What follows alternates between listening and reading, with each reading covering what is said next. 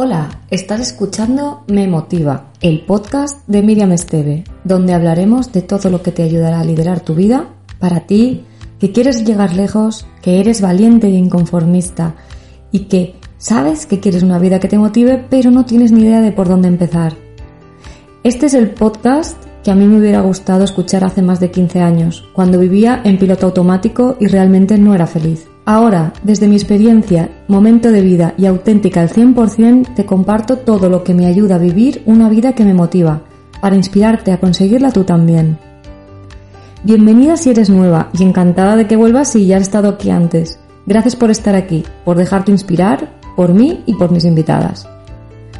Me motiva ya está en la tercera temporada y si mi maternidad y multipasión me lo permiten, publicaré cada dos semanas alternando normalmente píldoras de motivación o productividad cortas y entrevistas más largas a personas que ya están consiguiendo lo que les motiva o que tienen algo interesante que contar para que te inspiren a ir a por tus sueños.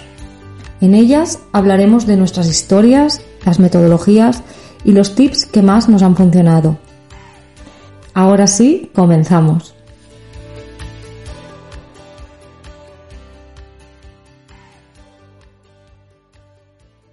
Y en el capítulo de hoy tenemos a Ina Firgau. Ella es facilitadora y coach. Ella ayuda a mujeres en su proceso de reinvención y de autorrealización para crear proyectos rentables y con propósito desde lo que aman y sin sacrificar su paz. Así se define ella. Eh, acaba de lanzar su podcast Hecha para esto, que ahora hablaremos del podcast también.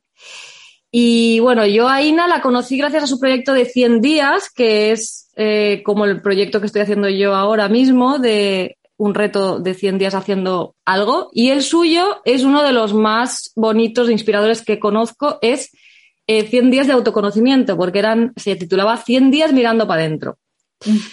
Hola, Ina. ¿Qué tal? Hola, Miriam. Gracias por tenerme aquí, de verdad. Qué honor. Eh, quería preguntarte sobre todo al principio sobre este proyecto que fue el que a mí me, encantó y te seguía porque era como súper inspirador. ¿Por qué, ¿Por qué iniciaste el proyecto de los 100 días? Bueno, yo, em, yo estudio, yo estudié psicoterapia o estoy estudiando psicoterapia y yo empecé a ver, y bueno, y antes de eso había completado un máster en inteligencia emocional, entonces siempre me ha gustado todo el tema de la psicología y todo el tema de, de cómo nosotros humanos procesamos nuestras emociones y procesamos las situaciones que nos, que nos pasan, y me daba mucha curiosidad. Y, y comencé a darme cuenta de que en mi vida yo tenía como todas estas teorías que yo estaba aprendiendo, pero no tenía un espacio en mi día a día en el que yo pudiese poner en práctica eso que yo estaba aprendiendo. Y de repente sí, aprendía lo que significaba la autocompasión, aprendía del ego, aprendía de cómo leía, o sea, porque siempre me ha gustado, pero entonces en el día a día me daba cuenta de cómo mis patrones automáticos seguían saliendo a pesar de que ya yo tenía esa información. Y, y, y bueno, obviamente la información no es suficiente para hacer un cambio, y dije, bueno, necesito llevarlo a la acción. Y ahí fue cuando me comprometí conmigo y dije, voy a hacer un proceso de 100 días en el que cada día durante ese periodo yo pueda vivir un ejercicio de autoconocimiento, de autodescubrimiento, que ponga en práctica todo esto que yo he venido aprendiendo para realmente integrarlo en mi vida y poder ver un cambio más real que solamente leer o aprender la teoría. Y ese fue el, propósito mayor de, ese, de ese proyecto. Pero tú te lo, lo, hiciste porque en ese momento estabas como un poco así perdida y querías autoconocerte o lo hiciste como para testear la teoría que estabas aprendiendo o ambos? Ambos, yo lo hice ambos porque, claro, yo estaba también en ese momento emprendiendo Self Academy.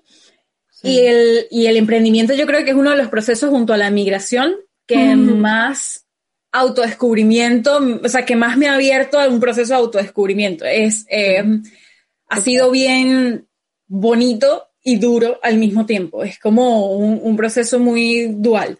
Y, yo le a vivir siempre fuera de la zona de confort.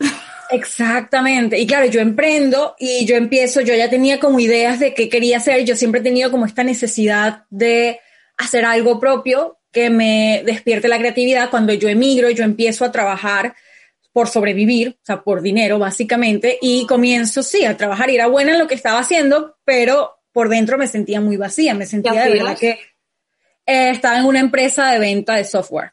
Entonces, mm. nada que ver. Nada, nada. Y fue algo que, claro, yo, yo llego allí, yo me sentía orgullosa porque yo había llegado allí eh, después de haber emigrado, me tocó de repente trabajar en un bar, luego trabajar en un call center, luego llegar a esa empresa, entonces ya yo sentía como que, ok, llegué, aquí me quedé, este es el camino, aquí voy a crecer, es una empresa que me da oportunidades, lo estoy haciendo bien, y de repente fui creciendo y, y cuando me vi fue como, ¿qué es esto? No, esta no soy yo, esto no... Sí, o sea, este es el éxito que siempre me, me vendieron, pero no es mi éxito. Y ahí, claro, se me desmorona como esta realidad y yo digo, ajá, entonces, ¿qué quiero?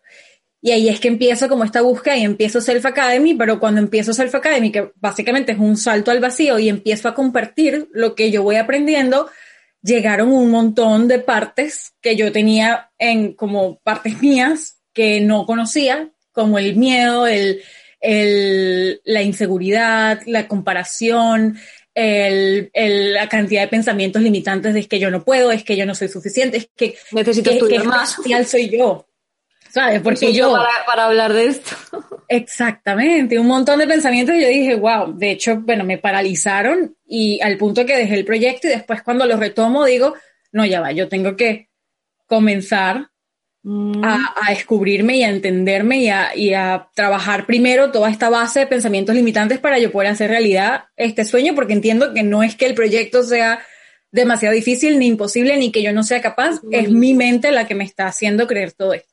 Entonces, en parte también fue como, como viendo, ahí, ahí es donde empiezo a ver las incongruencias conmigo, ¿no? Empiezo a ver claro, yo estoy aprendiendo todo esto en un máster, en una universidad, de, de, esta es mi mente que me está haciendo creer esto y al mismo tiempo digo, ¿cómo, cómo, lo, cómo lo transformo? No tenía idea. Entonces ahí empieza también el, el proyecto de 100 días. O sea, ¿y, ¿y, cogiste el proyecto de 100 días por algo en concreto? Porque podrías haberte puesto a probar porque sí, pero te, te pusiste a hacer el 100 días por algo en concreto. Sí, eh, fue una decisión muy personal porque yo necesito estructura es como yo necesitaba comprometerme conmigo y una manera de comprometerme conmigo era decir, ok, ¿sabes qué? Van a ser 100 días, cosa que tengo un, ya un, un marco y además eh, voy a compartirlo con las demás personas por dos razones. La primera, el que esto es un proceso tan bonito que yo sé que no soy la única que, que se ve afectada por estas cosas entonces déjame compartir estas herramientas mientras yo las voy viviendo para que otros, el que quieran sumarse, se sume. Y la segunda razón era porque me, va, me, va, me voy a sentir responsable de que estoy construyéndole el proceso a otra persona también. Y siempre en comunidad y siempre en conjunto yo funciono mejor. Yo, yo, o sea, si me comprometo solamente conmigo, es más difícil para mí que, que si estoy en comunidad, que si estoy yo me siento responsable con otra persona. Entonces eso también fue como un truco que me hice a mí misma para, para comprometerme. No, no, es que, es que te entiendo totalmente porque yo estoy igual. Yo, yo ahora, después de, eh, bueno, mi primera maternidad, eh, cuando mi hija tenía 8 o 9 meses, empecé como a decir, uff, he perdido mi mi identidad, o sea, esta, esta pérdida de identidad que se tiene en la maternidad y, dónde estoy yo y por qué y me dejé, me dejé, o sea, me metí tanto en el rol de madre que luego me vi como que ya no estaba haciendo nada por mí y tal. Entonces, con esta segunda maternidad yo dije, no, es que tengo que cuidar de mí. Y entonces dije, voy a hacer 100 días de autocuidado y también lo voy a compartir, pensé, no, lo voy a compartir en redes, pero eh, sinceramente no tengo tiempo porque el tiempo es mega limitado, entonces dije, no, me comprometo y voy publicando cómo, me va yendo mi reto. Y yo estoy todos los días, si no es haciendo yoga, porque eso, o sea, el yoga era como base principal, si estoy muy cansada hago meditación y journaling. Y, y bueno, y luego otros mini acciones de autocuidado las voy apuntando y, y, como que todos los días digo, no, hoy tengo que hacer algo. Antes de acostarme, no hice nada, tengo que hacer algo. Y es como la obligación de ponerme los 100 días y, y de verdad, o sea, es como un reto, autorreto, ¿no? Que... Sí, y es una transformación también, porque ya siempre dicen ¿no? que para, para crear el hábito necesitas 21 días. Yo creo que 21 días es muy poquito. No, no, no. Yo, yo he leído también de esto y, y, es más, es más, o sea, es a partir del 60 y de verdad yo puedo decir ahora que ya es un hábito. Y además es que lo notas porque dices, si no lo hago me siento mal, o sea, si no lo, si pasa un día y no lo he hecho, lo sé y es como lavarse los dientes, lo necesitas. Tal cual, sí, exacto, es como que el cuerpo ya algo que era extraño se, se, empieza a familiarizar al punto que ya le hace falta si no lo haces. Sí, sí, sí. Sí, entonces puedes decir que tú creaste el hábito de, de autoconocerte. qué, qué sí, guay. Sí, eso, sí, de hecho, de hecho eso ha sido más, más que crear el hábito. Fíjate que para mí ha sido más como establecer una nueva relación conmigo misma. Es que, que sí, se, se pudiera llamar un hábito, ¿no? Porque yo estoy conmigo todo el tiempo. Entonces, Claro. puede, puede ser un hábito, pero ha sido como algo que me dejó a mí los 100 días, más allá de, si te soy sincera, no, no es que yo me sienta a hacer un ejercicio de autodescubrimiento todos los días como lo venía haciendo, pero sí me dejó como una nueva manera de verme y de tratarme a mí misma, en el sentido de que si estoy teniendo un día duro, si estoy teniendo emociones incómodas, antes mi tendencia era a juzgarme, a evadirlas, a no, a no sentirlas, a, a pensar que, que, sabes, que había algo mal conmigo por sentirme así, porque no estaba feliz y lo feliz era lo único correcto. Ya. Y al entender todo esto, al haber vivido ese viaje, al haber puesto en práctica como una nueva relación conmigo, ahora sigue estando ese pensamiento allí automático de hay algo mal conmigo, porque siempre van a estar esos pensamientos automáticos, pero ya yo no soy ese pensamiento y ya me puedo como separar de eso y comenzar a, ya sea a trabajarlo o, o, o a desconectarme de ese pensamiento para encontrarme con la emoción, aunque sea incómoda. Entonces es como un nuevo mundo que para mí es completamente diferente a la manera como yo venía tratándome antes de hacer el reto de 100 días. ¿Y no te pareció duro todos los días, durante 100 días, eh, hacer esos ejercicios? Porque son ejercicios potentes. Yo hay veces que conozco un, un, ejercicio nuevo y lo hago y me cuesta días. O sea, no es una cosa que te pongas y lo como una matemática, que lo haces y ya. No, es necesitas tiempo de asimilar, de pensar. Te, te, des, te, desequilibra totalmente tus, tus planes. Tienes sí, que aceptar también lo es que como, estás... Es como cuando vas a terapia y quedas drenada y de repente, o sea, yo por ejemplo ayer tuve sesión de terapia después de un tiempo sin sesión sin terapia y, y, fue a las 4 de la tarde de acá y quedé al final del día yo estaba inservible, o sea, era así como un pañito, así como, porque de verdad drenas, o sea, es como hacer ejercicio, yo no sé, drenas mucho. Y sí, con los 100 días se puede sentir así. Y de hecho, gran parte de lo que, de lo que yo siempre decía en los videos cuando compartía el ejercicio mm. era respeta tu ritmo. O sea, estos son 100 días porque necesitamos un, mar un marco, pero un ejercicio te puede tomar una semana y está bien. Está bien. Y no tienes que hacerlos todos seguidos. O sea, si necesitas, por ejemplo, yo tengo personas que todavía lo están haciendo y que me escriben y me dicen, eh, me tuve que tomar una semana libre sin hacer ejercicio y me escriben como preocupados. Estoy como abandonando el reto. Y yo les digo, no, no, no, es tu, es tu ritmo y está bien. Yo también, yo no lo hice en 100 días. Yo también, igual. Yo lo hice en más días, no pero, pero tenía que completar 100 ejercicios. Ahí está. Yo, yo, hago igual, o sea, no me, no me estreso porque si no al final eh, algo que es bueno para ti es un estrés. Eh, claro. Yo me, me, dije, bueno, sé que lo tengo que hacer, si algún día pasa lo que sea, que estoy tan cansada que tal, bueno, pues me hago algo, hago o no hago y, no pasa nada que al día siguiente lo puedo retomar, pero es la conciencia de decirlo, voy a hacer, voy a hacer 100 días conscientemente. Claro, y si te tomó un año, te tomó dos años, te tomó tres años, no importa, pero es, es el, porque fíjate que que de repente, a diferencia de otros retos, mm, el objetivo no es crear un hábito de que tú siempre vas a estar haciendo ejercicios. El objetivo es justamente ese, es transformar tu manera de ver la realidad y tu manera de verte a ti misma o a ti mismo. Entonces, claro. también, como el objetivo es diferente, ese viaje puede ser tan largo o, o tan corto como, como lo necesite la persona. Está de claro. hecho, hay personas que de repente se saltan un ejercicio porque en ese momento de su vida no, no están en, o, o, no sienten que lo necesitan o es muy duro enfrentarse a ese ejercicio y está bien. Yo siempre les decía, o sea, cuídate tú primero, cu escucha tu cuerpo, escucha lo que tú, y si tú no estás preparado psicológicamente, mentalmente para hacer, para enfrentarte a, un, a una cierta eh, información sobre ti misma, pues no, no es el momento y, y está bien. Entonces hay gente que está siguiendo todavía a día de hoy, o sea, se van a tu Instagram al principio y empiezan a hacer todos los días como contigo. Qué guay, lo voy a hacer. Lo voy a... Después de mi reto de autocuidado me voy al tuyo. Sí, sí, sí, es que... Es, que, hay gente guay lo de los 100 días. Es que me voy a poner un reto tras otro porque es una manera de cumplirlo.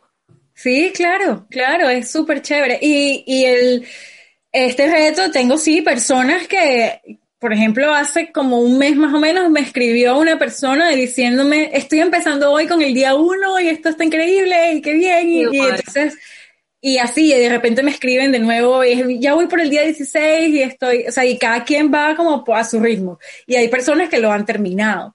Entonces es, es muy gratificante en ese sentido porque siento que de verdad es un, es un reto muy, muy poderoso, tiene ejercicios muy, muy, muy poderosos ahí y, que otras personas lo puedan estar viviendo y puedan estar teniendo eh, como ese, ese, ese resultado. Cada quien el suyo, ¿no? Porque no, no es esperar que sea el mismo resultado, porque cada quien está en un proceso diferente, pero estén teniendo un resultado valioso de, de cómo se ven a sí mismos, de cómo ven la realidad, de cómo buscan su propio bienestar, es, es maravilloso. Para mí ya es como, me, me llena. Pues. me, me lo puedo imaginar, me lo puedo imaginar.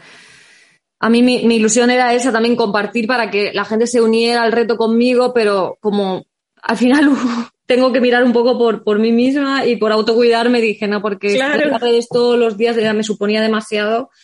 Y dije, bueno, o sea, da igual, yo luego publicaré el proceso poco a poco, pero no todos los días. Pero me gustaría también que la gente, eh, eso, entendiera que el ponerte tú ese marco de tiempo para hacer X es como auto, obligarte y, crearte tu hábito de lo que sea que quieras conseguir.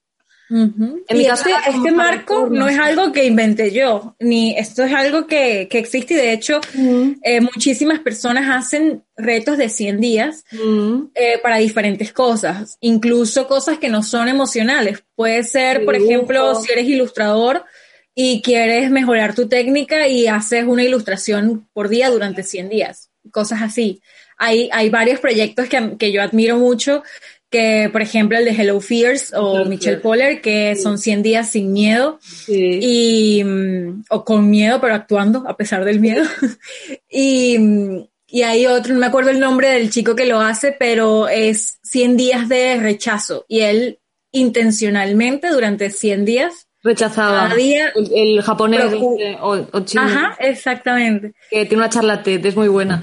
Es muy buena. Y él se expone a situaciones de rechazo cada día durante, durante 100 días a propósito para, para entrenar su capacidad de, de superar sí, es brutal. Sí, yo, bueno, yo los retos de 100 días lo conocí a través de Hello Fears y, y, no sé si buscando, buscando por los 100 días di contigo eh, a través de los hashtags y ya me puse a seguirte también. Y, y bueno, luego, eh, luego ya eh, con más gente porque a través, en el curso ahí sí que un montón de gente empezó a hacer el, el bueno, yo hice el curso de vender sin miedo el año pasado y ahí mucha gente se unió a hacer el de 100 días también, entonces sigo eso, pues la ilustradora, la que hace animaciones, la que hace dibujos, la que, no sé, bueno, y pero te digo que de todos los que conozco, uno de los que más me gusta es el tuyo, es muy interesante. Qué bueno. Bueno, Ina, y entonces, después de autoconocerte, y según tu podcast hecha para esto, ¿cómo crees tú que debe ser el proceso de descubrir para qué está hecha una misma? O sea, ¿qué, proceso debe de seguir uno? Bueno, eso, eso ha sido para, o sea, si yo, yo siempre digo, si yo en el momento en el que viví mi proceso de autodescubrimiento específicamente para descubrir para qué estaba hecha. Yo hubiese tenido las herramientas que tengo hoy y hubiese tenido el conocimiento que tengo hoy y no hubiese sufrido tanto, porque de verdad para mí el proceso de, entender para qué estaba hecha fue un proceso de, sufrimiento, porque yo lo viví desde el miedo y desde las inseguridades y una visión un poco obsesiva con entender mi propósito. O sea, yo sentía en ese momento, hace, no sé, cinco años y para atrás, porque yo estoy trabajando, o sea, yo desde que escuché el propósito fue hace como 10 años y desde ahí he estado como que necesito encontrar mi propósito, mi propósito. Y, y, ha sido como, como esta visión del propósito un poco que para mí ya hoy me parece errada claro. o, poco saludable, que es el creer que necesitas definir tu propósito para poderlo vivir y que necesitas de alguna manera tenerlo porque si no tu, tu, vida es insuficiente o estás en desventaja con respecto a otras. Exacto. Entonces es como, como muy duro, es muy duro. Y yo viví durante años con, o sea, Miriam, yo me sentaba con libretas a tratar de encontrar palabras exactas con las que yo conectaba y como, claro, nunca tienes claridad sin haber accionado, Claro. Para mí, en una libreta, yo nunca lo iba a encontrar, pero en ese momento yo sentía que hasta que yo no diera con las palabras exactas que a mí me resonaban, que era mi propósito, entonces yo no podía. empezar. Exacto. Y bueno, y así fue, fue un poco como el, ese, ese proceso en el que yo digo, hoy no tiene ningún tipo de sentido verlo así. Y, y hoy yo veo, creo que el, el primer paso es entender el propósito desde una nueva perspectiva para mí el propósito hoy no es una frase que tú defines y luego avanzas y luego, y luego accionas. Eh, tampoco es algo que, que, se mantiene fijo en el tiempo, para mí. Y esto muchas personas van a, van a estar en desacuerdo conmigo seguramente, pero, pero para mí el propósito es una energía. Mm. No es una frase, no es una definición de ti como persona, es una energía que tú sientes y con la que tú te sientes conectada en diferentes momentos de tu vida haciendo diferentes cosas. Entonces claro. las personas creen que, ah, bueno, el propósito, si yo lo defino, entonces tiene que ser que yo quiero ayudar a mujeres, a, a madres, a ser más, no sé, a tener mayor bienestar y autocuidado en su proceso de maternidad. Y ese es mi propósito. Pero entonces cuando lo ves así, como un proyecto, como una definición, terminas desconectándote porque puede pasar que eventualmente no te guste eso o tú estés claro. en un proceso diferente de vida y claro. ya eso no te mueva. O simplemente en el, en el punto que era lo que me pasaba a mí, que yo sin ni siquiera haberlo intentado, vamos a suponer que yo quiero ayudar a madres en su proceso de autocuidado al, al principio de la maternidad, y yo sin haberlo intentado ya empezaba con el miedo de, ¿y si eso después no me gusta? ¿Y si eso después no es? Entonces, no tiene, no tiene puedes, sentido. Puedes fluir, o sea, que tienes que fluir con lo que te, te mueve en ese momento. Exactamente. Es poder conectar con tu cuerpo, entendiendo cómo se siente el estar energizada por algo. Y, claro. y comenzar a seguir esa energía, esa, esa sensación de esto me energiza, esto me ilusiona, sin meterle tanta cabeza de esto me va a gustar para toda mi vida, es este mi propósito, es esto no sé qué porque cuando intentamos definirlo, perdemos eso y nos desconectamos del cuerpo. Y algo que a mí me encanta, que, que de verdad creo, es que el cuerpo ya conoce nuestro propósito. O sea, ya el cuerpo entiende cómo conectarse con nuestro propósito, nos está comunicando todo el tiempo qué es lo que nos energiza, qué es lo que nos gusta, pero como nosotros le metemos cabeza, nos terminamos desconectando y perdemos esa comunicación que es tenemos verdad. con nuestro cuerpo. Pero que, que es cierto, ¿no? ¿no? Y es que yo, desde que estoy haciendo también mi, reto de, auto, de, autocuidado, pues mu muchos ejercicios de, journaling de, auto, son un poco más de introspección, de, parar, ¿no? El de parar y, pensar y dejar de hacer, hacer, hacer. Yo soy muy de hacer y, y eh, claro, hacer todo lo contrario es parar. Me está viniendo tan bien y el, el eh, escuchar primero mi cuerpo. ¿Qué siento hoy? ¿Qué tengo ganas de hacer hoy?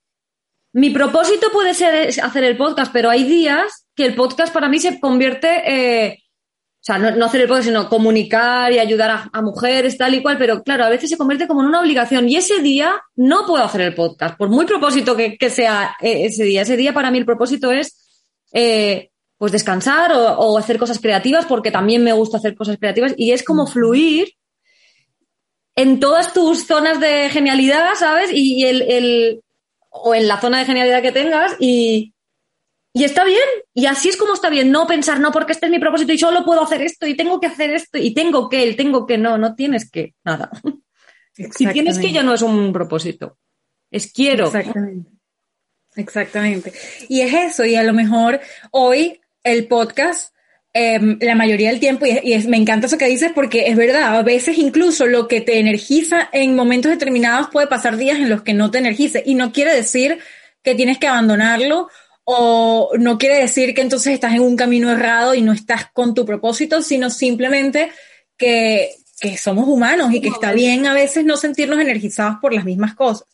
Y también puede pasar que dentro de, no sé, tres años tú digas, ya esto no le está dando sentido a mi vida. O sea, ya, ya ha pasado mucho tiempo en el que no me energiza, en el que ya no me da sentido. Y puede ser que ya tú estás en otro periodo de vida, estás queriendo ayudar a otra, otra, otro tipo de personas, eh, estás desarrollando nuevas herramientas que quieres compartir y puedes transformar lo que haces. Tu, tu propósito no necesariamente se transforma porque es energía. Entonces tú puedes transformar lo que haces y, conectarte o reconectarte con esa energía de sentirte, para mí la energía del propósito no es la misma energía de la pasión. Yo, yo diferencio entre pasión y propósito. De hecho, la pasión es parte de lo que hace que uno se sienta conectado a su propósito, pero no es necesariamente eh, todo, perdón. La pasión es como ese fluir, es ese, eso que te energiza en el momento y tu pasión puede cambiar en tu vida. Y el propósito para mí es como un sentido de plenitud, de te sientes completa, te sientes conectada al mundo y al, a, lo que, a lo que creas, o sea, si es Dios, si es el mundo, si es el universo, te sientes conectada a algo más grande gracias a que tú auténticamente estás poniendo tu zona de genialidad al servicio de, otras personas, de transformar parte de la vida de otras personas.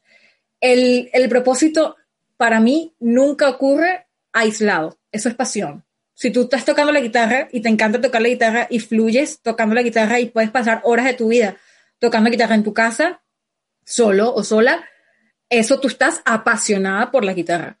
Pero en el momento en el que tú empiezas a ayudar a través de la música a otras personas, allí pones tu pasión al servicio de transformar parte de la vida de otras personas y allí es te, pudieras conectar con la energía del propósito. O sea, ¿tú crees que el propósito siempre está conectado con, ayudar a una, a, una, a una o a, o a 100.000 personas? O sea, a alguien.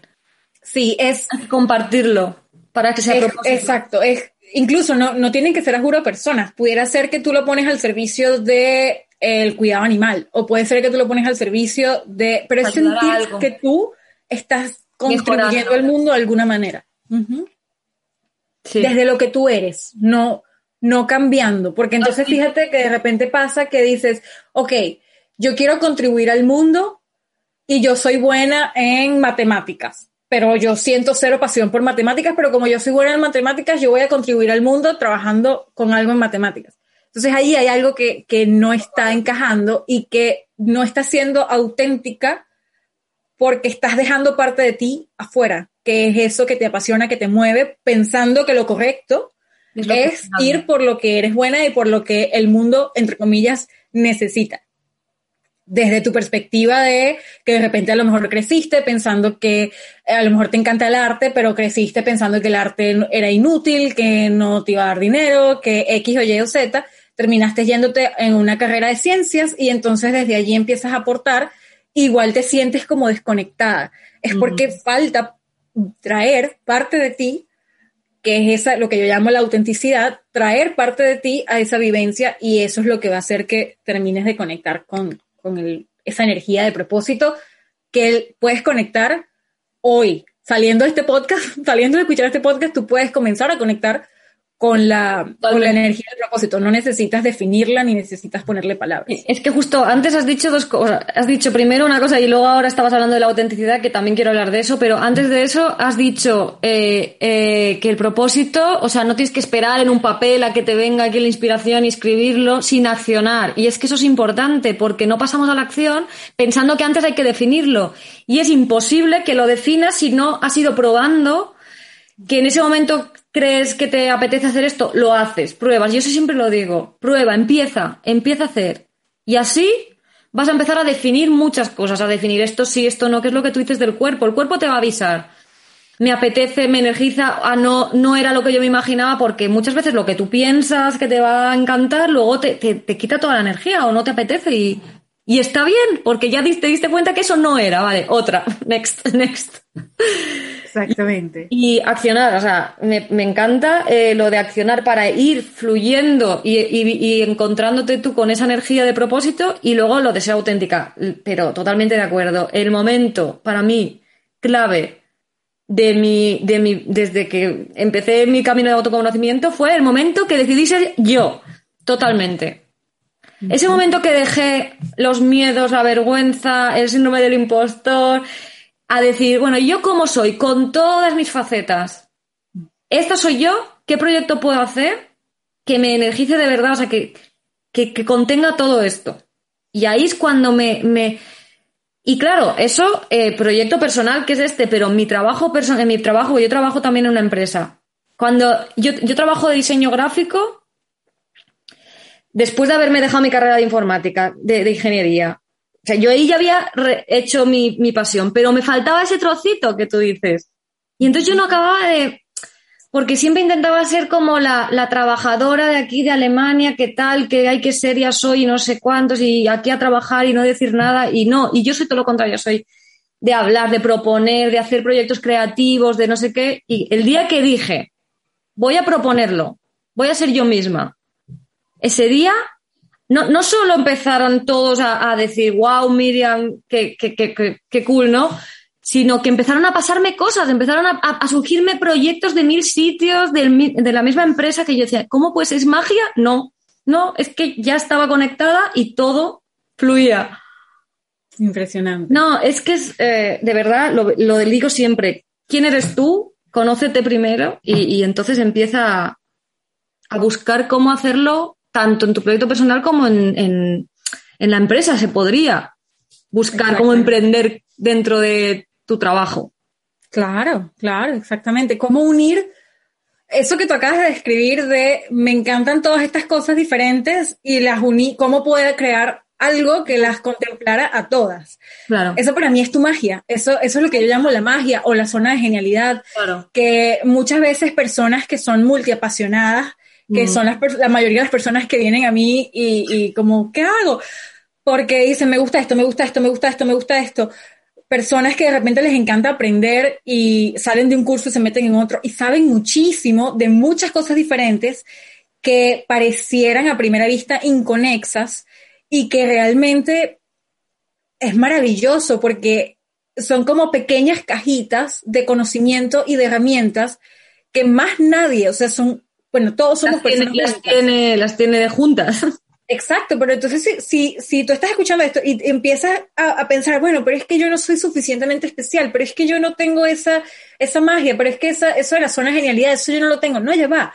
Tú, tú has estudiado algo, te pregunto. Si no, está bien. Tú has eh, tenido diferentes trabajos, tú has tenido experiencias personales que te han hecho crecer, tú has tenido, y después tú empiezas a unir todo eso que te ha dejado, qué herramientas, qué conocimientos, qué aprendizajes, y te puedo asegurar que hay personas ahí afuera que no han tenido exactamente, o sea, mejor dicho, te puedo asegurar que nadie en la vida ha tenido exactamente tu misma vida, tu mismo proceso, y vamos a suponer, como yo decía en, uno de los episodios del podcast, pues, vamos a suponer que sí lo hay, que hay un alma gemela en alguna parte del mundo que tiene, que estudió exactamente lo mismo, que tiene la misma vida, que tiene los mismos papás, que, tiene, que es imposible, ¿no? Pero vamos a suponer, ok, existió.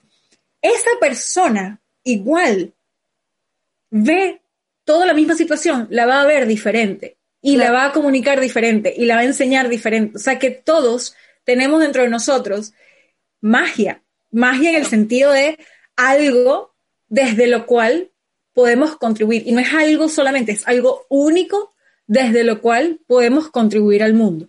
Ahí está. Y no lo descubrimos eh, solamente escribiendo, lo tenemos que descubrir accionando. El autoconocimiento viene accionando, porque la claridad nunca, nunca, nunca llega antes de la acción. La claridad es una consecuencia de la acción. Sí. Eh, de, de, cuando yo decidí pensar quién era yo realmente auténticamente y, dar el paso ¿no? a, probar, a probar esa pasión, o bueno, pasión, propósito, fue haciendo un mind map, ¿sabes lo que es? Eh, sí. Ahí, claro, yo, yo soy multiapasionada y claro, lo, me pasaba eso. Yo decía, tengo cuatro mil cosas, no soy experta en nada, está todo mal. no. Me puse a apuntar todo en burbujitas todas mis pasiones, todos mis estudios, mis cosas, lo que me gusta, lo que me hace única, mi familia, mis, mis eh, hobbies, tal. Bueno, era un folio de 3 a, a 2, a 3, a 3 no sé, el grande. Así, así era. Se lo enseñaba a mis amigos y me decían, tú estás loca, porque no te puedes imaginar la de palabras. Y me pasé como casi dos semanas intentando conectar, ¿no? Diciendo, bueno, es total, me gusta el marketing, me gusta la fotografía, pero me gusta el autoconocimiento y entonces me gusta tal y como tal, eh, yo qué sé, y el yoga y aquí. Eh, al final, cuando lo vi claro, lo vi súper claro. Dije, ya está. Digo, voy a hacer un podcast. voy a comunicar eh, desde el autoconocimiento y de, lo que a mí me, me, ha ayudado, porque eso es lo que hago siempre. Y voy a usar la creatividad tal para mis redes sociales o para hacer lo que me apetezca o, no. Pero bueno, que ya encontré quién era yo y por qué tenía que hacer eso, el por qué, ¿no? O para qué. El, ejercicio ese para mí fue el, más, eh, uno de los más visionarios. Y para, para ti, de todos los que hiciste en los 100 días, ¿hubo algún un top, top, top three que, que, que puedas decir, esos son. Fíjate que, bueno, para, para descubrir para qué estoy hecha, no necesariamente, pero para mí el que fue más top, top, top fue mi proceso de autocompasión. Mm. El, el poder acompañarme desde la autocompasión y no desde la autocrítica. Y eso me abrió a poder conocerme. Y es algo que, quería mencionar ahorita que estabas hablando del ejercicio de, de poner todo lo que te gusta y todo lo que sabes en un folio. Ese ejercicio para mí es un paso fundamental para descubrir de qué estás hecha. Vomitar todo. Vomitar todo. Y antes de hacer eso, necesitas la autocompasión y necesitas la curiosidad, que para mí fueron las dos herramientas que más, más, más integradas quedaron después de los 100 días que es el poder, porque si, tú ves una persona que está haciendo ese mismo ejercicio mm. y empieza, ajá, me gusta el yoga, pero ay, ¿para qué sirve eso? Eso no tiene ningún sentido.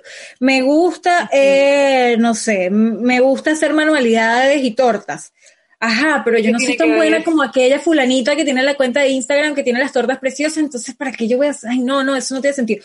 Van a terminar el ejercicio, van a arrugar el papel, lo van a botar en la basura y van a desechar su magia y su, y su zona de genialidad. Entonces, cuando lo vives desde la curiosidad, desde la autocompasión, desde el entender, y autocompasión se refiere a poder abrazar todas las partes de ti, entender que tú estás en un proceso de aprendizaje y que está bien, que tú no tienes que ser experta ni tienes que ser la mejor para poder poner al servicio tus dones y, y tus, tu magia y contribuir al mundo.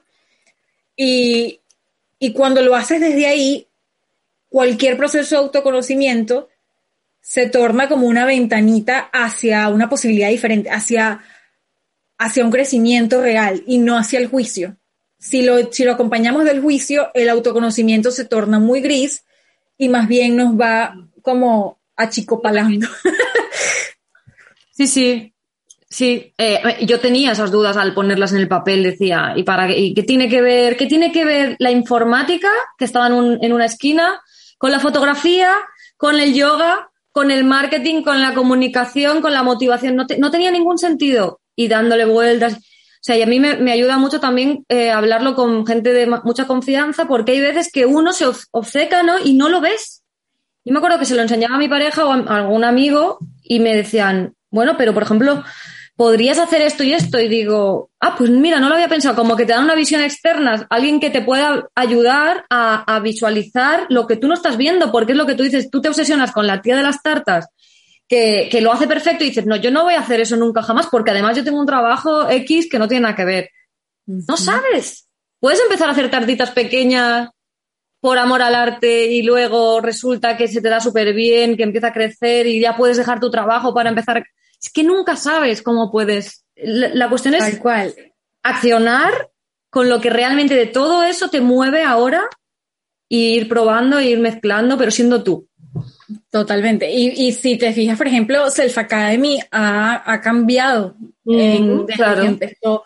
Yo lo empecé en junio del 2018 y yo lo empecé como una manera de yo compartir lo que yo estaba aprendiendo en mi máster y en mi carrera de todas esas herramientas, déjame compartirlas porque ella decía, y, y el que no estudia psicología y el que no estudia psicoterapia, ¿cómo llega a todas estas herramientas que son tan valiosas para la vida? Y, y también, o sea, no les voy a poner a leer un libro de psicología que es súper fastidioso, porque no agarro y con dibujos, colores y, y, que era algo que a mí me gustaba, la ilustración, porque no agarro y, y, empiezo a traducir todo esto de una manera simple que le llegue a las personas. Y eso me conectó a mi propósito en ese momento y estaba conectada a mi pasión y estaba poniéndolo al servicio de otras personas. Cuando yo, en ese momento yo no tenía ni idea de lo que era emprender, yo no tenía ni idea de cómo emprender ni nada. Cuando yo empiezo Ah, y esto se empieza a crecer y empieza a convertirse en un negocio, yo empiezo también a aprender cómo hacer un negocio y cómo poder vivir de lo que yo soy y lo que quiero hacer. Entonces empieza a surgir una necesidad nueva. Ya no era compartir mi proceso interno solamente, ni lo que yo iba aprendiendo. Ya era que yo quería que otras personas pudieran vivir de lo que aman y pudieran lograr esa transformación que yo había logrado. Pero si yo hubiese me hubiese como enfrascado en, en, en el 2018, en que yo no voy a avanzar hasta que yo tenga mi proyecto claro, nunca hubiese llegado a donde estoy ahora, ni a este nivel de claridad. Y mañana, en unos años, puede pasar que ya esto no sea, que de repente, no sé, soy mamá y entonces quiero ayudar a mamás. No sabemos y está bien. Está bien, e, eso es lo que yo he aprendido también en, mi, en todo mi proceso, porque el proceso de autoconocimiento no acaba nunca, ¿no? Porque nosotros crecemos, las situaciones nos hacen crecer de una manera o de otra, y, y eso es lo que yo estoy ahora intentando eh, aprender o, practicar, es, es, la aceptación, ¿no? El saber, bueno, ahora soy mamá, me encantaría hacer mil cosas, de todas esas cosas, como no tengo tiempo para hacerlo todo, ¿qué es lo que más me energiza? Realmente es esa, es lo que te has dicho. No lo había pensado así, pero es como que es de todo para mí lo más, lo más prioritario. Vale, pues elijo esto y lo hago. Y siempre ir accionando para ir avanzando, porque tú puedes tener un propósito a, largo plazo, ¿no? O sea, ese es el propósito, pero lo que tú dices, tu propósito en el 2018 era eh, el, el autoconocerte tú y para saber, luego era compartir y luego era ayudar, porque va virando porque tú creces con eso y el aceptarlo, ¿no? Y el, y el, el aceptar que, que, que, cambia y que es eso lo que ahora mismo te mueve, no lo otro. Y ya está, no pasa nada. y está bien. Exactamente. Y puede pasar que luego, entre muchos años, de repente tenemos, no sé, 80 años y vemos hacia atrás y empezamos a conectar y decimos, mira, todo lo que a mí me ha movido en la vida tiene un punto de conexión y voilà, ese era mi propósito. Y ahí quizás lo defines. Y quizás no, y está bien. Pero si, si pasara que, que lo definiéramos, no es hoy. No es hoy que lo vamos a definir para accionar. Es que vamos a accionar conectadas a nuestro cuerpo, conectadas a lo que nos energiza y quizás en un futuro, cuando veamos hacia atrás, podamos unir los puntos y decir, ah, este como que siempre fue mi propósito, siempre me incliné como hacia esto.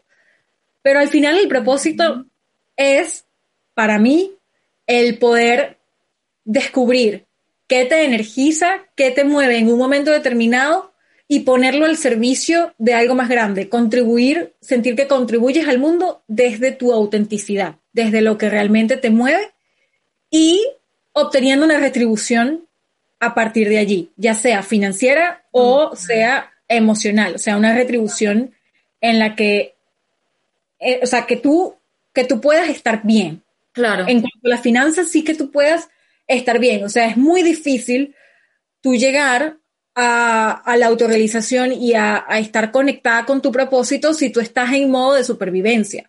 Yo, por ejemplo, cuando emigré hace seis años, que yo llego a un nuevo país con unos ahorros muy pequeños, yo estoy en modo, yo ahí en ese momento no tenía ni cabeza para pensar en qué me energiza, ni para seguir mi, mi instinto de lo que me energizara y me motivara. Yo en ese momento tenía que buscar un trabajo en lo que fuera para poder sobrevivir, para poder tener casa, para poder establecerme, para una vez que ya logré eso, entonces ahí sí se abre la posibilidad de empezar, ok, ¿qué me energiza? que Por eso necesitamos una base de seguridad para tú poder pensar en eso. Si tú hoy estás emigrando o estás en una situación en la que no tienes esa base de seguridad, forzarte y obligarte a tener claridad de qué es lo que te energiza puede ser duro. Puede ser muy, muy duro. Pero una cosa, yo, yo pensaba, o sea, yo tenía entendido que tú te trabajabas en, en esta empresa o en otra y, de, y como que te lo dejaste para emprender.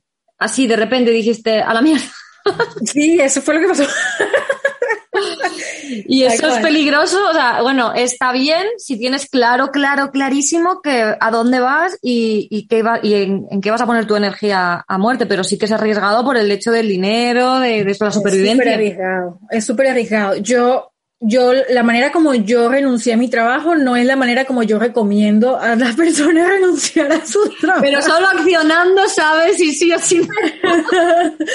Pero yo hoy, si tuviera que retroceder el tiempo, yo lo haría exactamente igual, porque es que no veo otra manera de hacerlo. Pero sí es un riesgo. O sea, yo tenía ahorros para vivir por ocho meses y hacer que mi proyecto funcionara. Pero eh, yo necesitaba que fuera así porque mi trabajo me restaba muchísima energía, tanto mental como emocional, no tanto física, pero yo terminaba completamente colapsada al final del día y me costaba mucho tener la fuerza para dedicarme a mi proyecto por más que me energizara. O sea, ya era un punto en el que mi trabajo me estaba drenando tanto que no tenía el tiempo mental para dedicarme, o sea, el tiempo ni la mentalidad para dedicarme a, a, a mi proyecto. Entonces yo sentía que tenía en mi mente todo lo que necesitaba hacer, pero no tenía el tiempo para poderlo lograr y eso me frustraba.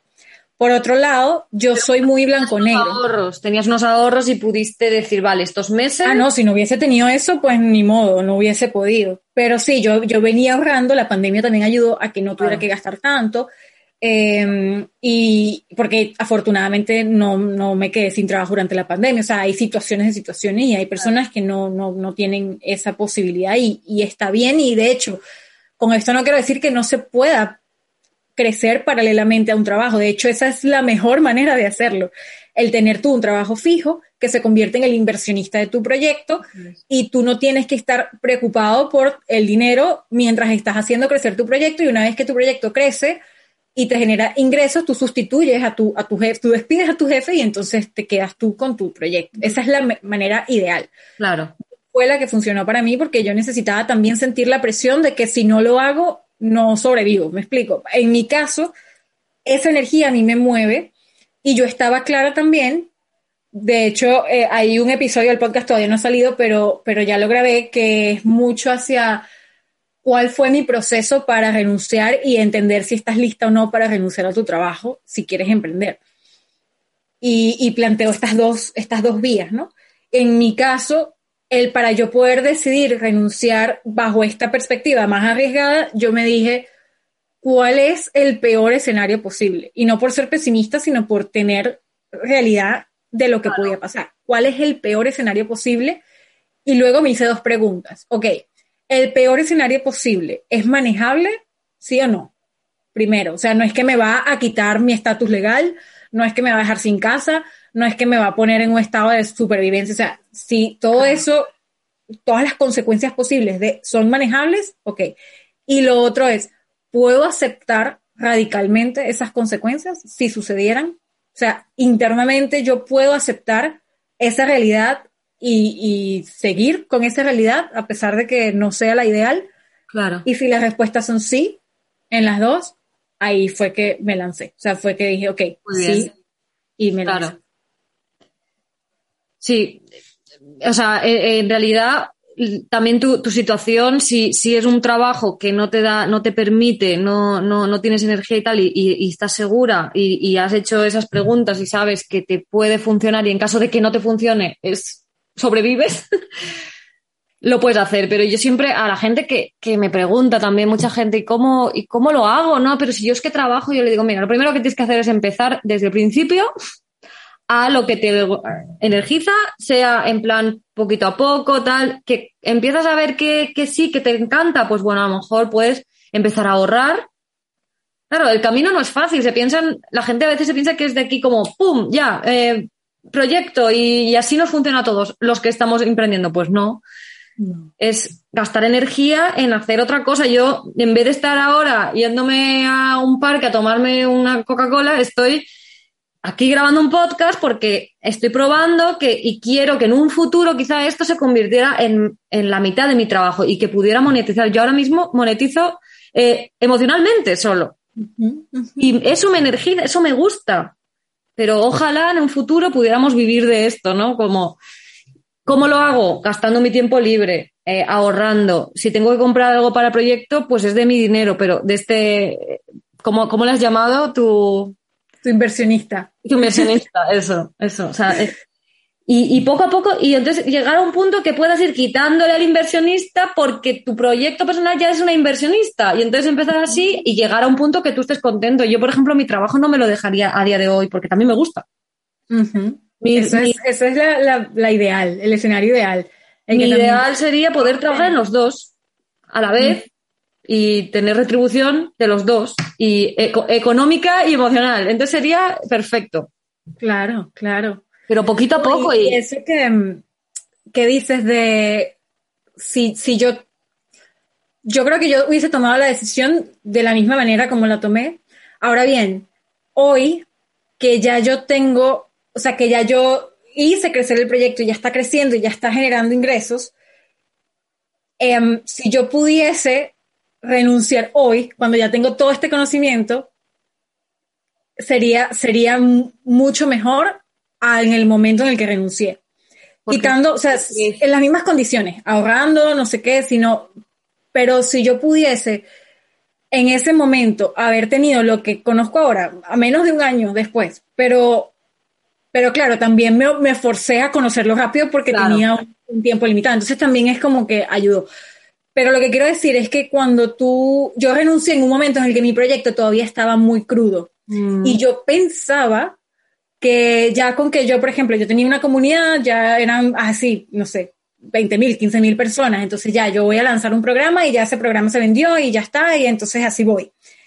En el camino me di cuenta de que no es así, de que necesitas tener una estructura, un modelo, necesitas... Eh, bueno, tener una cantidad de cosas, una ah. cantidad de elementos para que tu proyecto realmente sea rentable.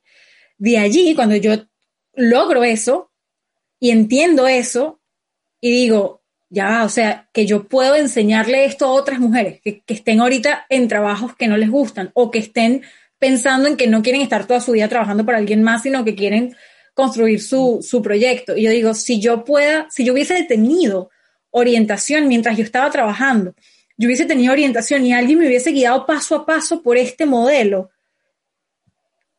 las cosas serían diferentes, porque yo hubiese tenido mucha más idea de cómo transformar mi magia y claro. mi zona de genialidad en algo productivo y algo rentable.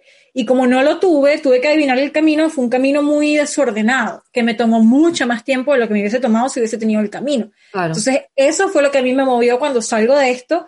Yo digo, yo estaba construyendo todo un proyecto para otra cosa y cuando yo empiezo a ver que ya podía hacer que mi proyecto generara ingresos y que había logrado entender una cantidad de cosas, yo dije, la cantidad de mujeres que quieren esto y que están tratando de adivinar el camino o que piensan, bueno, me voy a crear una cuenta de Instagram como yo lo pensé y una vez que ya tenga seguidores, entonces ahí ya tengo todo resuelto y no, no funciona así. Y bueno, eso, eso fue como un gran aha moment que tuve claro. de, de esto es lo que yo quiero. O sea, en este momento lo que me energiza es poder ayudar a mujeres a facilitarles ese camino de transición que tú no tuviste. Que logres resultados. Claro, yo lo digo mucho, eh, yo soy, intento comunicar lo que a mí me hubiera gustado escuchar hace 15 años. O sea, que me ha he tardado 15 años en llegar a este punto, si yo ahora eh, pillo a alguien en mi situación que yo tenía hace 15 años o tú hace X años y te lo dicen todo en tres o cuatro meses, joder, o sea, es una maravilla. Claro. Y a mí eso es lo que tú dices, a mí eso también me energiza el decir, estoy ayudando a personas a, a, a hacer esos 15 años un año y encontrar lo que les hace feliz. A mí es una cosa que, que me apasiona, pero de, de, siempre. Entonces es como, por eso, por eso, claro, el, el proyecto ahora, ahora podemos, tenemos la oportunidad de comunicar mucho mejor que hace 15 Yo no sé, hace 15 años si teníamos redes sociales. No, no, no existían las redes sociales. Yo creo que no, no. No había una manera. Ahora tenemos tantas no capacidades. manera, de exacto. No, de verdad que eh, ahorita estamos en una en una situación en la que es ideal para, para emprender y para comunicar y para ofrecer lo que tienes para dar. Estoy pensando ahora mismo, ¿no? Mientras estábamos hablando, diciendo qué guay, ¿no? El tener las redes sociales que a veces me cago en ellas mucho por el algoritmo y bla, bla, bla, pero qué guay tenerlas para poder ahora, por ejemplo, conectar contigo que de otra manera no te hubiera conocido jamás. Ese, o sea, tener algo tan común como esta pasión, ¿no? Por comunicar, por ayudar a otras mujeres. Y ese es el, el momento, ¿no? Lo que nos ha hecho. Por eso, por eso lo que estabas hablando. Quizá en 10 años, mientras tú vas con tu propósito, las circunstancias, las tecnologías, la vida cambia de tal manera que tu proyecto gira 180 grados. Totalmente. El dejarte fluir con la, con la situación. ¿Y por qué, por qué, crees que hay gente que, que, fracasa, ¿no? Que lo intenta y no lo consigue, ¿no? O sea, y otros sí, otros acaban como encontrando su pasión, tal. ¿Qué, qué crees que es, que, que es lo que les falla? Yo creo que todos fracasamos. La diferencia está en el que sigue después del fracaso. Claro. Porque todos fracasamos. O sea, no hay camino de emprendimiento sin fracaso. No, no hay. Eso no existe. No. Yo creo que la diferencia está el que, el que pensó que el camino tenía que ser sin fracaso y cuando fracasó se quedó ahí pensando que no lo va a lograr, que ya viste que como no funcionó, entonces no va a funcionar después, y está el que dice, el que acepta radicalmente que el camino va a tener fracasos y que está bien, y dice que puedo aprender de aquí, a dónde puedo ir a partir de aquí, si esto no funcionó, cómo lo hago. Y, y creo que cuando, cuando tu propósito se vuelve tu objetivo más grande, o no tu propósito, tu, el sentirte que estás conectada y el sentirte que estás contribuyendo al mundo desde quien eres, se vuelve un, tu objetivo más grande, Mm. O, no más grande, pero sí innegociable, porque tú puedes tener muchos objetivos. Tú puedes ser mamá y tienes un objetivo muy grande de ser mamá y tienes tu proyecto y también. Pero cuando es innegociable, o sea, cuando tú dices, esto tiene que pasar y tengo que ser yo la que lo, lo haga eh, realidad, sí. ya ahí tú buscas el camino y es, es sobre perseverancia. O sea, si este camino no funcionó, ¿cómo hago para llegar desde otro camino? Em, no necesariamente Em, con foco en un proyecto, sino con foco en la contribución. No sé si me explico. Sí, sí, sí. O sea, puede ser que tú quieres contribuir a ayudar a mujeres a que descubran su propósito y decides hacer el podcast. A lo mejor el podcast no funcionó y hay personas que se enfocan en que tiene que ser el podcast el que funcione. Claro. Y yo, digo, ya va, ¿cuál es tu objetivo? Es ayudar a mujeres pues lo puedo ayudar. Hay muchas maneras en las que lo puedes hacer si el podcast, el podcast no es tu objetivo, es el camino. Claro, ahí está. Sí, sí. Entonces, eh, perdón. O sea, claro, el, el, que no lo consiga, hay personas que, no, que creen que no lo pueden conseguir es porque como que se enfocan más en sus miedos, en, en compararse, ¿no? En, en no en, ese síndrome del impostor que a veces tenemos, ¿no? Que, nos paraliza, nos paraliza y no nos deja actuar. Y, cuando has fallado una vez o no han salido las cosas como tú decías, por ejemplo, con tu proyecto Self Academy, que tú pensabas que tal, y al final no, necesitas muchas más cosas, estructura, otro, otro tipo de cosas. Si tú ahí mismo hubieras dicho, a la mierda, lo hubieras dejado. Pero claro, el dejar el miedo atrás, seguir accionando, seguir probando. O sea, qué importante es el entender que el miedo forma parte de, autoconocerse, el transitar el miedo y esa zona de confort y saltar, ¿no? Y dejar de compararnos y dejar de ese síndrome del impostor que nos, nos va diciendo, no, porque tú no puedes. Yo siempre digo que tengo un demonio y un ángel aquí que me está diciendo este, no, no, porque tú no, no puedes y no sé cuánto, es el, saboteador que le llamo yo. Y hay días que de verdad me afecta este saboteador y, no puedo y digo, bueno, ya pues hoy no hago nada más. Pero hay otros días que digo, venga, a ver, tienes al saboteador, pero también tienes al otro que te, que te está animando. Hazle caso al otro, porque es igual. ¿Sabes? Es que sí, pueden pasar cosas malas. ¿Y qué?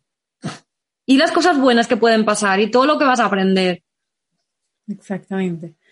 Yo siempre distingo entre dos visiones, ¿no? La visión de tener éxito y la visión de aportar valor o de ayudar. Mm. Y siempre que estoy conectada a la visión de tener éxito, viene el miedo, viene desde el ego, ¿no? Viene, viene el miedo, viene el, ¿y qué pasa si fracaso? ¿Y qué pasa si, sabes? Empiezas a preocuparte por ti, por el, por el, por el yo dentro de la ecuación. Empiezas a, ¿qué van a decir? Me van a criticar, mi reputación, em, es que, no sé, voy a fracasar y entonces cómo me voy a sentir y el miedo y ta, ta, ta. Y ahí estás conectada como el, estás emprendiendo desde el, desde el yo, desde el ego y desde el, la mente. Mm. Versus cuando emprendes y creces desde el ser y desde el contribuir y te conectas con que estoy aprendiendo, soy humana, me puedo equivocar, voy a sentir miedo, me va a salir mal y está bien, pero tengo algo para dar y empiezas a, a ponerle prioridad al ayudar a otra persona y, y de verdad conectando con que ya va, yo tengo algo que puede ayudar. O sea, en los momentos más duros en donde yo estoy sintiendo inseguridades y como tú lo llamas, el saboteador está como en su máxima potencia, yo empiezo a imaginar a la mujer que está sentada en una oficina, como yo lo estaba hace dos años, y que está completamente desanimada, completamente insatisfecha, que no sabe qué hacer, que tiene un sueño y que no...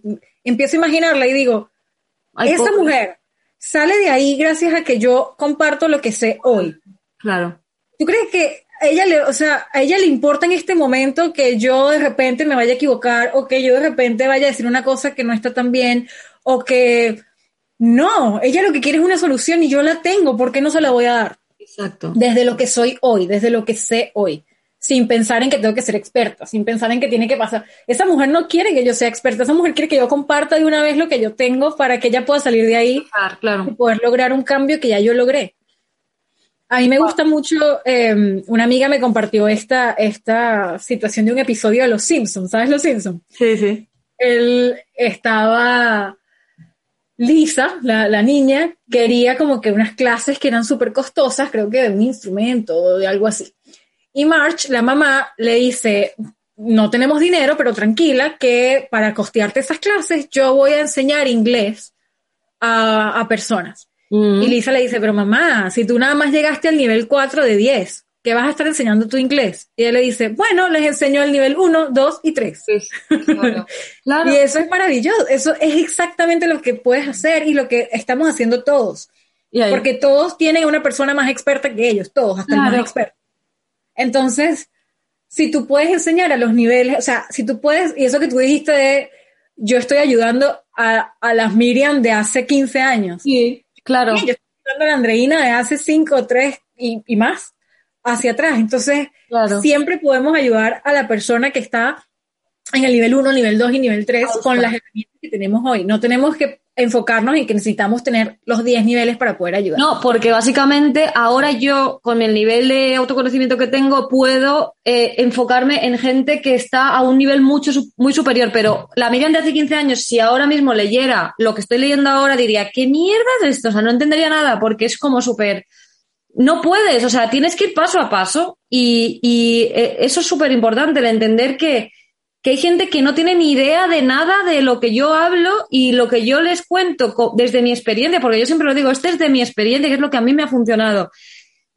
Te, va a ayudar cuando estás a nivel más bajo que yo. Si estás a nivel más alto que yo, pues seguramente te ayude en lo que a mí me ayuda. O sea, y está bien porque todos necesitamos todos los niveles y en el mundo hay miles y miles de personas.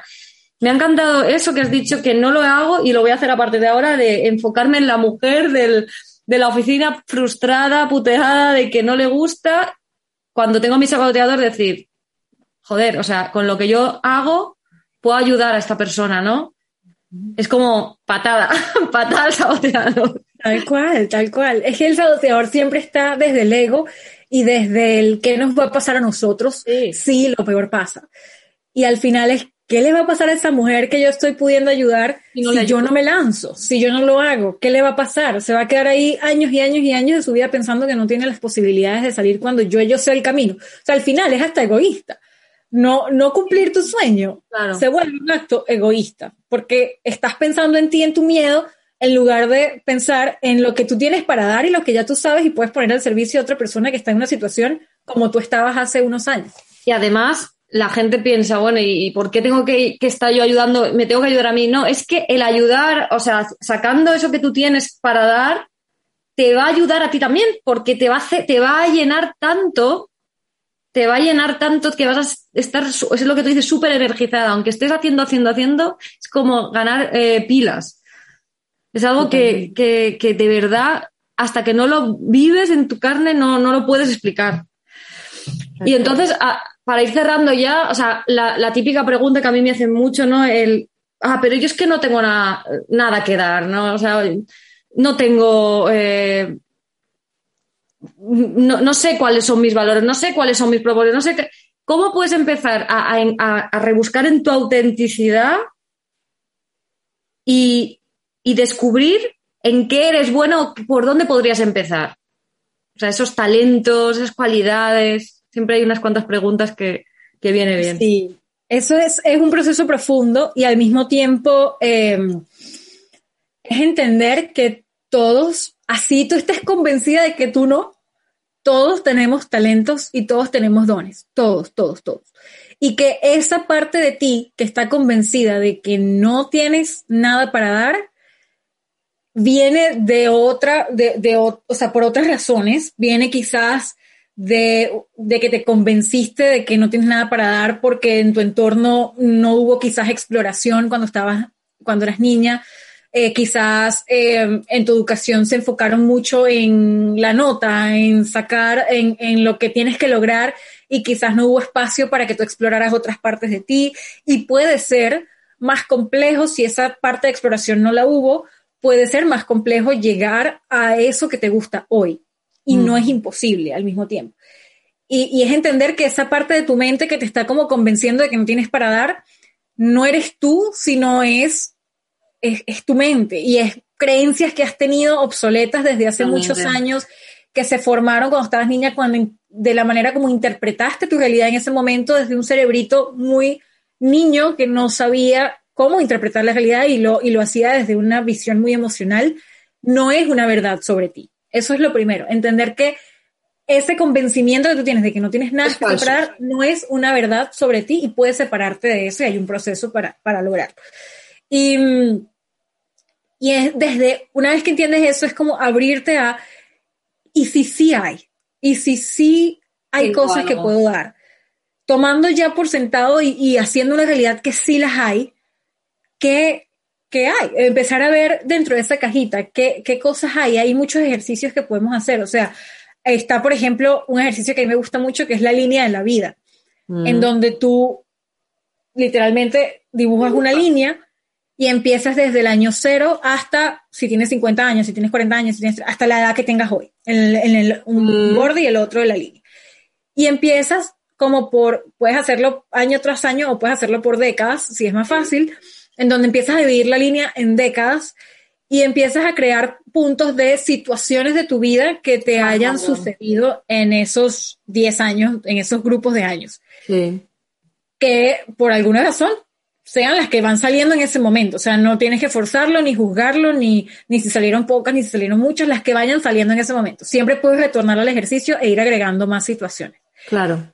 Y luego empezar a ver qué aprendizaje me dejó esta situación, qué, qué herramientas me dejó esta situación. Y situación no tiene que ser solamente eh, situaciones emocionales, puede ser un curso que hayas terminado, eh, o, o, sí, puede una ser mudanza, un divorcio, una universidad. Una ser una ruptura de, de mis padres, o sea, todo, sí, sí, Exacto, yo todo, me convertí en mamá, me, no, no, sé, se murió mi abuelita, o sea, que de todas las situaciones que, que pasaste, qué herramientas, qué aprendizajes, qué, qué nuevos conocimientos te dejó esa situación. Sí. Y, y comenzar a entender eso, eso como por un lado, como para ver qué, qué herramientas tengo. Y para ver tus talentos y tus, tus pasiones, eh, bueno, hay muchas cosas que podemos hacer, no sé si, si hablar todo, pero, mm. pero sí, hay muchos ejercicios en donde pudieses, por ejemplo, comenzar preguntando qué, el típico, ¿no? ¿Qué te gustaba de niña? ¿Qué, qué cuando estabas fluyendo? Fluyendo es que estás súper metida en una actividad al punto que no te das cuenta de el, el, tiempo pasar, de no ves el tiempo pasar, sino que uh -huh. estás muy, muy, muy ensimismada en esa actividad de lo mucho que, que te gusta, de lo mucho que fluyes. Eh, cuando estaba pasando eso, si te ha pasado en algún momento, ¿qué estabas haciendo? Cuando estabas pequeña, qué era lo que más te gustaba jugar. Y de ese juego, ¿qué era? O sea, no, no lo dejemos y que, ah, bueno, me gusta jugar a las muñecas, ajá, pero de ese juego, ¿qué era lo que más te gustaba hacer? Por ejemplo, a mí, cuando yo hice este ejercicio, yo me acuerdo que lo que más me gustaba era jugar Barbie. Eso era mi, mi, mi, mi juego preferido, con mis primas y no sé qué. Pero después, si lo llevamos un punto más allá, es, ok, me gusta jugar Barbie, pero ¿qué era lo que me gustaba de jugar Barbie? Y ahí empecé a ahondar en que cuando yo jugaba Barbie, lo que más me gustaba no era el juego en sí de hola, ¿qué tal? No sé qué, sino el crear la historia de la Barbie, el saber cómo se sentía la Barbie, el saber quién era la Barbie, de dónde venía, quién era su papá, quién era su novio, quién era todo, o sea, toda la historia de la Barbie, al punto que me pasaba muchas veces que construíamos esta historia y cuando iba a jugar ya, estaba aburrida y que ya no quiero jugar. me acabas de, de descubrir mi, mi, esto de infancia, porque ese ejercicio de la infancia me, me cuesta a mí mucho. No, no, le veo, no le veía relación, pero me pasaba igual que a ti, así que ya lo tengo claro. y yo dije, ok, montaba toda la historia y luego lo recogía. claro, y fíjate que era como la parte de la creatividad, la parte de lo humano, ¿no? Que hoy en retrospectiva puedo ver, siempre me ha gustado esa parte de, lo humano, de entender de dónde vienen las emociones, de poder ser creativa. Me encanta la actuación, por ejemplo. Yo hice teatro durante mi universidad, entonces también eso tiene sentido, el ponerme en el lugar de otros, el poder... Y, y de hecho uno de mis talentos, según Gallup, que eso es toda una teoría aparte, podemos hacer otro episodio de podcast de Gallup, uno de mis talentos es la empatía y justamente es eso, es ponerme, o sea, el poder sentir las emociones de otra persona. Y es un talento innato que yo tengo y que no tenía idea de que, de que existía. Y hay toda una teoría y hay ejercicios basados en esta teoría de cómo descubrir tus talentos. Y hay un test para descubrir tus talentos innatos. O sea, es un, es un mundo muy extenso mm. y lo que quiero que se lleven las personas hoy es que independientemente de lo que pienses en este momento, tú tienes dones y talentos para dar. Claro, es como decía que no, es otro punto. Pero... piensa que, que, estamos, que cuando te preguntan por un talento es como tienes que saber pintar cuadros, tienes que ser experto en tecnología, tienes, no, es que tu talento puede ser ser muy empático, ser eh, muy buen organizador, ser muy ordenado, o sea, eso es un pedazo de talento, o sea, por lo, eh, yo siempre lo digo, cuando la gente va a buscarte a ti, ¿por qué te buscan? Eso te puede dar una pista, pero brutal, ¿no? Eso. También otra cosa que te puede dar una pista es cuando has tenido resultados excelentes en tu trabajo, en tu maternidad, en tu, en cualquiera sea el rol que tú desempeñas, así sea que estás limpiando tu casa y tú dices, wow, me quedó maravilloso. O sea, cuando tienes un resultado excelente, ¿qué, qué estabas haciendo? O sea, en, en dónde ¿Qué usaste de ti para tener ese resultado excelente? A lo mejor terminaste de limpiar la casa y dices, wow, hoy me quedó espectacular. Y llegó familia, o sea, y llegó de repente eh, visita a tu casa y, dijeron, wow, qué casa tan hermosa, qué bien decorada está, qué limpia, qué, qué rico huele. Y ahí hay talento. Ahí parece tonto, pero, y muchas veces lo juzgamos y lo desechamos porque, ay, sí, limpiar la casa, que tu talento no es limpiar la casa, tu talento quizás es el nivel de detalle que tú pones, o sea, el, el que tú quieras que tu casa esté espléndida y tienes esa, esa, ese llamado hacia la excelencia. La excelencia es un talento, el, el hacer todo de un nivel de calidad muy alto. O de repente em, te, te, gusta muchísimo que personas, tener personas en tu casa porque tienes ese talento de sociabilidad y creaste el ambiente para que estas personas disfruten de estar en tu casa y siempre vengan. O de repente eres como la mejor anfitriona o el mejor anfitrión y te encanta atenderlos y, de una manera en la que es tan, tan chévere que la gente va a tu casa todo el tiempo porque dice, es que ella como anfitriona es maravillosa. Entonces eso es, ¿qué te reconoce la gente? Y también cuando has tenido resultados espléndidos, mm. ¿qué, hiciste? O sea, ¿de qué te valiste para, para poder llegar a ese, nivel de resultados? Sí. Otra pista también, cuando, cuando has vivido procesos en, que te han gustado mucho, has hecho actividades que te han gustado mucho, por ejemplo, eh, tuviste un proyecto en el que ayudaste a, no sé, en, un, en una casita de ancianos, ayudaste a que los ancianos se sintieran más felices. Y dices, wow, ese proyecto cuando yo lo hice, yo podría hacerlo mil veces sin cansarme. O sea, yo podría hacer todo el tiempo y no me cansaría. Eso allí es una señal de que lo hiciste desde tus talentos y fluiste y que es algo que te gusta. Entonces son cosas que tú podrías hacer y repetir y repetir y repetir sin cansarte. Entonces son señales que puedes comenzar a, a detenerte por un momento a hacer tu journal y no hacer tus preguntas reflexivas y comenzar como a meterle cabeza sin quedarte pegado en que necesitas tenerlo claro en el papel, sino ya empezar a accionar y a entenderlo en la realidad y en la acción, qué es lo que vas sintiendo y cómo, cómo vas descubriendo esos talentos. Qué guay. Súper inspirador este podcast, me encanta porque creo que, aquí vamos a ayudar a un montón de mujeres. Totalmente. De hombres, si nos quieren escuchar también, que, les va, les va a, impulsar, ¿no? A empezar, porque es eso, es, es ver, es empezar y probar y, escucharnos y, y, empezar a saber para qué hemos venido, ¿no? Al mundo, ¿no? Para, yo, yo a veces lo pienso, digo, ¿para qué estar ahí amargados en un trabajo que no te gusta, tal? Cuando cada uno tiene su sueño o su eso que a veces ni lo sabe, encuéntralo para poder ir y vivir feliz y energizada y, y ayudando, o sea, es... Sí, y la, la, vida bajo tus propios términos, o sea, ¿por qué conformarnos con una vida si no te satisface? Porque hay personas que o les encanta su trabajo o simplemente no les gusta, pero tampoco les importa. O sea, no les da igual. Y eso está, es válido, es súper válido. Pero si estás allí dándote contra la, pantalla del computador, si estás en una oficina o estás levantándote todos los días sintiéndote súper insatisfecha y desmotivada por hacer lo que estás haciendo. Mm. ¿Y por qué conformarte con esa situación si hay un camino en donde tú ya tienes cosas que puedes dar desde lo auténtica que eres hoy? Claro para ayudar a otro y para crecer desde allí. Y, al final, otra de las, de las limitantes que muchas personas dicen es, es que sí, ok, yo tengo dones y tengo talentos, pero no tengo nada que pueda ofrecer que se pueda monetizar. Eso también es una creencia limitante. Eso hay maneras de crear. Eh, tienes que adaptar lo que tú tienes para dar a un modelo que te permita hacerlo rentable, pero sí hay maneras. Claro. Y es, es mucho más fácil quedarte en la visión de es que no se puede, entonces esto es lo que me tocó. Pero que sepas que aunque la otra opción es más difícil y da más miedo, es mucho más gratificante y sí hay un camino.